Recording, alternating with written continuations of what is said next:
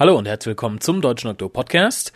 Wieder erwarten gibt es dann diese Woche doch noch eine Folge, wenn auch nur eine kurze und auch wieder eine, die schon ein bisschen länger auf meiner Festplatte liegt. Den ersten aktuellen Cast gibt es dann wieder Ende nächster Woche, Anfang übernächster Woche, wenn Harald sich mal hierhin bequemt hat. Da werden wir dann auch näher auf die Absetzung von Doctor Who auf Pro7 eingehen und uns um die bis dahin vier ausgestrahlten Torchwood-Folgen kümmern, die mir im Übrigen teilweise relativ gut gefallen haben. Mehr dazu dann aber in Pi mal Daumen einer Woche. Jetzt erstmal viel Spaß mit dem Konserven-Podcast Podcast über die letzten beiden Folgen Sarah Jane, die ich mit Kolja und Harald vor ein paar Wochen aufgenommen habe. Bis denn.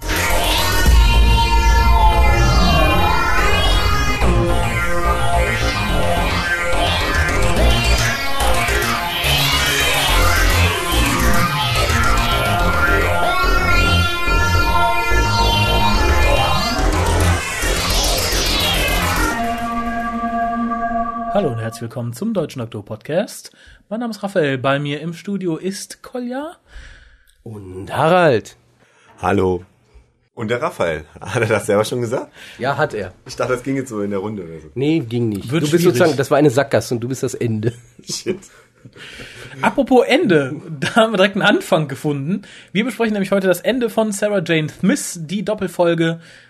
The Lost Boy. Genau. Da schreit Harald aus dem Off weit weg vom Mikrofon. Nein, ich wollte dir soufflieren, weil du wirktest, äh, als wüsstest du es nicht mehr oder so. Doch, ich habe So noch wirkt er immer. Oder er wollte nur Luft holen, man weiß es Ich nicht. wollte Luft holen. Ich, ich ringe um Atem. Ach so. Die Folge ist ja jetzt schon ein bisschen her, darum werde ich sie mal kurz zusammenfassen. Ja, freiwillig ist das nicht der Wahnsinn. Sarah Jane erfährt durchs Fernsehen, dass Luke angeblich nicht von Außerirdischen geschaffen wurde, sondern entführt. Die wahren Eltern holen ihn dann auch gleich wieder ab. Sie ist natürlich sehr traurig. Es stellt sich dann raus, dass die wahren Eltern die bösen Slitheen sind, die ihn entführt haben, auf Geheiß eines, eines bösen Hintermannes, der, so stellt sich heraus, Mr. Smith ist, der böse Computer, der ein Psylocke ist, wenn ich das richtig in Erinnerung habe, und der versucht, die Erde zu zerstören, um seine kleinen Psylocke-Freunde aus dem Erdkern zu holen. Die unterhalten sich da so lang mit den kleinen Spinnenbabys. Genau, habe ich mir auch gedacht. Da haben die kleinen Spinnenbabys was Buntes zum Spielen, während sie warten. Mr. Smith schafft es natürlich nicht. Da wird er mit Hilfe von Marias Dad, der ja jetzt Computerexperte ist, wie man glaube ich diesmal herausfindet, Spontan. resettet, hat dann sein Gedächtnis verloren und tada. Außerdem hatte ja noch äh, Marias Vater dann zufällig diesen Computervirus zu Hause, mit dem er dann äh, Mr. Smith infizieren und somit ja aller 2001 Odyssee im Weltraum ausschalten konnte. Man konnte ihm, man hat ihm einfach sein Gedächtnis komplett gelöscht und damit vergaß er dann halt auch, dass er eigentlich böse ist. Genau, und wird demnächst wieder eingesetzt. Schön fand ich an der ganzen Sache, dass erklärt wurde, wo Mr. Smith herkommt, nämlich er ist ein kleiner Kristall,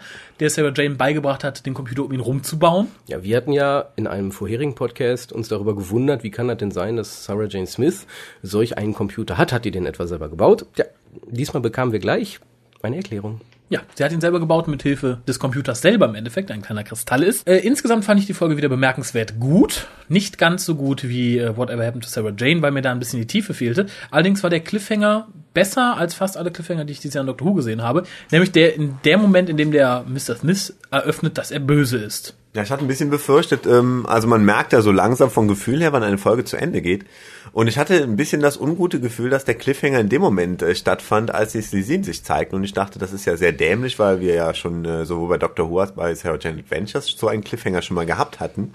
Und äh, deshalb war ich sehr froh, dass noch einen Schritt weiter ging und ähm, vielleicht einen Cliffhanger dann kam, der äh, für eine Kinderserie hat man das eigentlich überhaupt nicht erwartet, dass sowas passieren würde, weil ähm, ich denke, mein Kind wird dann sehr schockiert sein, wenn der liebe äh, Herr Smith, der äh, irgendwie in den letzten Folgen immer sehr hilfreich war, auf einmal sich als der Böse entpuppt. Ja, dazu zwei Punkte. Erstmal sagt bitte Mr. Smith oder Herr Schmidt.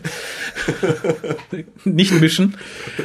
Zweiter Punkt ist, dass die Slitheen generell in der Folge nicht unbedingt hätten auftauchen müssen, meiner Meinung nach. War nett, dass man sie jetzt endgültig von der Erde gefegt hat. Vorteil auch, sie pupsen nicht mehr. Es scheint immer so zu sein, dass man Slitheen als pupen, pupsende Idioten einführen muss, um sie dann später als halbwegs normale Gegner wieder einzuführen. Ja, also die sind sozusagen erwachsen geworden, weil es gibt nämlich jetzt auch dünne Slitheen, zumindest wenn's, wenn man den Vater sich anguckt, nicht unbedingt die Mutter, die auftretende, die ja doch eher pummelig ist, aber ähm, ja, aber genau das ist es eben. Die sind in meinen Augen auch, was hier äh, Kinderserie betrifft, es ist nicht wirklich eine Kinderserie mehr geworden.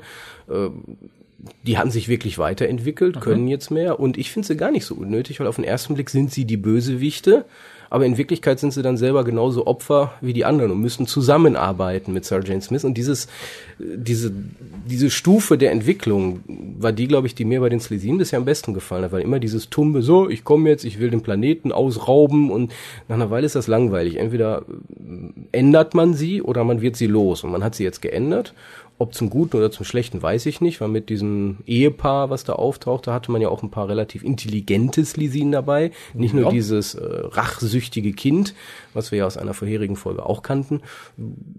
Erste Mal, dass sie mir relativ gut gefallen haben, muss ich sagen. Ja, wobei Intelligenz ist auch wieder so eine Sache. Sie wurden natürlich von Mr. Smith benutzt für seinen Plan, die Erde zu zerstören. Ja, das wurde Sarah Jane auch. Ja, und Luke auch. Mr.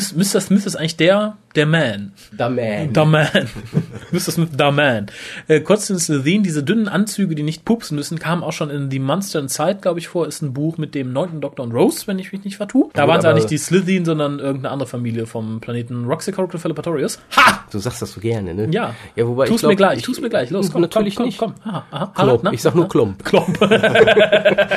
Nein, äh, ich, ich glaube, die Bücher sind ja nie wirklich Kanon, diese neuen Bücher. Nein, aber daher Und ist die Idee dementsprechend, äh, entliehen. Übrigens äh, von dem ersten äh, Bunch von Büchern, also die ersten drei, da eigentlich das Beste, so dieses Monster Inside. Also wenn man sich von den ersten dreien eins kaufen will, sollte man sich dieses kaufen. Sehr interessant, spielt auf einer Gefangenenkolonie, die sich über mehrere Planeten erstreckt und der Rose und, Rose und der Doktor werden getrennt. Und ähm, also wie gesagt, wenn man da mal zugreifen will, sollte man sich vielleicht äh, das Buch besorgen. Haben wir da einen Amazon-Link zu? Kommt mit auf die Seite. Im Übrigen vielen Dank an die Person, die über die Weihnachtstage und Vollmachtstagen tatsächlich über unseren Amazon-Link bestellt hat, nicht nur Sachen, die wir verlinkt hatten. Reicht zwar noch nicht, damit ich mich nach Mexiko absetzen kann, aber äh, vielen Dank trotzdem. Du hast mir nichts davon gesagt, dass wir Geld gekriegt haben. Wie gesagt, es reicht nicht, dass ich mich nach Mexiko absetzen kann, geschweige denn wir beide. Es reicht nicht mehr für ein mexikanisches Essen. Oh, das ist ja natürlich nicht so viel, das stimmt. Ähm, vielleicht zu der Folge. Mir persönlich hat sie eigentlich auch ganz gut gefallen. Jetzt nicht so herausragend wie Whatever Happened to Sarah Jane, die Folge, die davor war. Aber immerhin noch relativ gut und besser als so manches von der Doctor Who, was man bisher sah. Was mir nicht so gut gefallen hat, waren eher Kleinigkeiten. Ähm, da gab es zum Beispiel so eine total dusselige Verfolgungsjagd, wo Sarah Jane einbricht in diese ähm, Anstalt äh, Ins und Pharos Institute. richtig. Und da muss ich über den Klugscheißer raushängen lassen. Das kennen wir bereits aus der Tom Baker Folge Logopolis. Richtig. Ist seitdem ziemlich runtergekommen. Tja. nee, ähm, was soll ich sagen? Ach ja, genau, diese Flucht. Und auf einmal wird sie dann von einem Cross-Motorradfahrer verfolgt. Warum auch immer. Ja, Verstehe ich nicht. Den sie dann Total sinnlos. Lipstick mal eben wegschallert. Ja, ich, ver- das ist, das ist das Ärgerliche. Da hat man eine relativ gute Folge. Wie gesagt, nicht so gut wie die Folge, aber immer noch gut. Und dann kommen da so Kleinigkeiten, die einfach nur scheiße sind. Da gab's mehrere so Kleinigkeiten, die haben es einem so ein bisschen versaut. Ähm, will ich jetzt gar nicht groß aufzählen. Wir haben ja auch letztes Mal den Vorwurf uns anhören müssen, dass wir eine Folge, die total super war, eher schlecht geredet haben. In diesem Fall, ähm, wir reden wenig drüber, weil sie halt nicht so gut war. ähm, ja, viele Kleinigkeiten, die nicht so gut waren. Die Grundstory war okay. Man hat so das Gefühl, da wurde ein bisschen gestreckt an manchen Stellen. Ja. Aber im Großen und Ganzen eine super Folge für eine Kinderserie auf jeden Fall. Für Doctor Who sowieso gut. Hätte ich gerne auch als Doctor Who Folge gesehen. Wäre auch gegangen, denke ich. Eine bös gewordene TARDIS vielleicht oder Ja. sowas. Äh, Wäre alles möglich gewesen. Und äh, ja gut, Sarah Jane kriegt ja jetzt den großen Reset mit ihrem Mr. Smith, mit dem sie jetzt wieder machen kann, was sie will. Was aber äh, jetzt auch bekannt ist, ist halt, dass die Mami jetzt auch weiß, dass Sarah Jane, was auch immer ist, Monsterjagd. Und, Und der Vater ebenso. Und der Vater wird wahrscheinlich dann auch in der zweiten Staffel aktiver sein, weil er ja auch Know-how hat, wie wir jetzt wissen, und nicht nur der dumme Papa von Maria ist. Ähm, wenn ich noch kurz was dazu sagen darf. Ähm, Nein. Nein, komm, bitte. Nein, äh, ich fand es ein bisschen krampfhaft, wie am Schluss der Folge K9 dann auf einmal auftaucht. Also man hätte äh, es auch ohne K9 machen können, finde ich. Ja, nein, es ist super, dass er auftaucht, aber es ist halt krampfhaft gelöst worden. weil Man hätte einfach sagen können, einer, dass ich ihn bedrohe. Beschreibe, dass ich ihn bedrohe.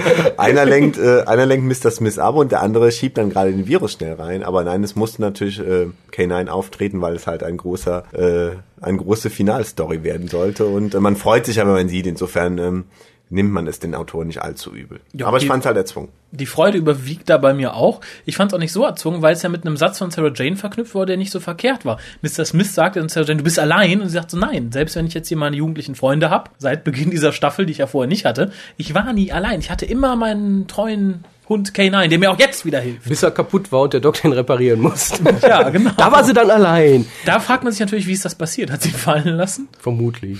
Huch, Entschuldigung. Plumps. Mist. Nee, ähm, da muss ich sogar ganz vehement widersprechen. Mir persönlich hat die Szene super gefallen, weil ich nämlich damit überhaupt nicht gerechnet hatte. Das war so der Punkt, ich hatte zu dem Zeitpunkt schon längst vergessen, dass K9 da in diesem Safe oder was auch immer das ist, Ja. lebt. Und wie es dann dargestellt wurde, war dann vielleicht doch ein bisschen kitschig, Ein aber bisschen hoppla hopp vor so, allen Dingen. ja, aber ich habe nicht damit gerechnet und deswegen so, was macht sie denn jetzt schon wieder? Und als dann K9 auftaucht, also für mich persönlich als großen alten Fan, da das Herz ging einen kurzen Moment hoch.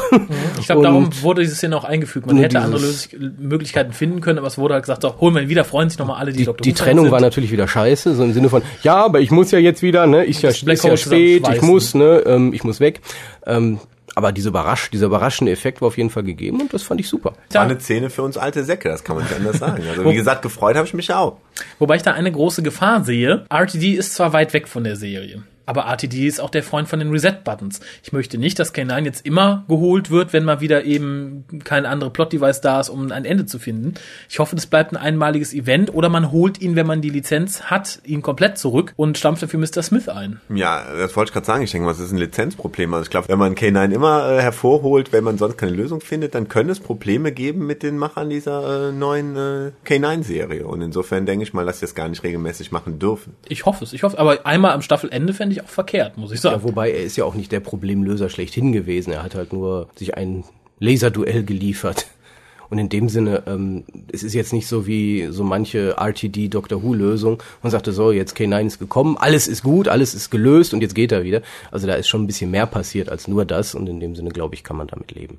bin ich mir sicher. Sarah Jane, für mich der große Lichtblick dieses Jahr am Doctor Who-Himmel, eben weil es so unerwartet kam. Es war ja so, man dachte, oh, noch ein Spin-off, oh, Torchwood war schon, pah. und die ersten Folgen, die ersten beiden von Sarah Jane waren ja auch nicht das Beste vom Besten, hat sich aber enorm gemacht. Also die letzten zwei bzw. drei Folgen, top. Ist mir lieber als vieles, was ich dieses Jahr in Doctor Who gesehen habe. Sagt ihr doch auch mal was. Ja, ich denke, ähm, es war halt toll äh, mit dieser Folge School Reunion, dass irgendwie Sarah Jane nach 30 Jahren ungefähr zur Serie zurückkam. Und wenn man jetzt sagen würde, nach der zweiten Staffel kommt sie auch in der vierten Staffel direkt wieder, dann wäre es natürlich nur halb so toll, besonders weil man sie ja in letzter Zeit dann öfter in den Sarah Jane Adventures gesehen hat. Und ähm, also insofern denke ich auch, sie soll lieber in ihrer Serie bleiben und äh, Erstmal sollte es keine Crossovers geben. Erst zum 50. Geburtstag möchte ich ein ganz großes Crossover und alle alten Doktoren nochmal wiedersehen.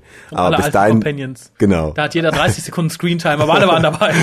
Ja, oder sie machen irgendwie 10 Stunden Special oder sowas oder eine ganze Staffel drüber oder so, ist mir egal. Ja, wenn RTD noch da ist, macht er daraus ein siebenminütiges Children Need Special. Das heißt, die Tagestür geht auf und es kommt immer raus, sagt, guten Tag.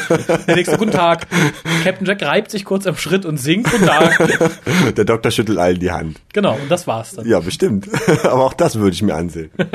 Ja, ich glaube, das ist das, was RTD im Moment an die Spitze hält, dass viele sagen, na, schaue ich mir halt an, selbst wenn scheiße ist, ist es Doctor Who.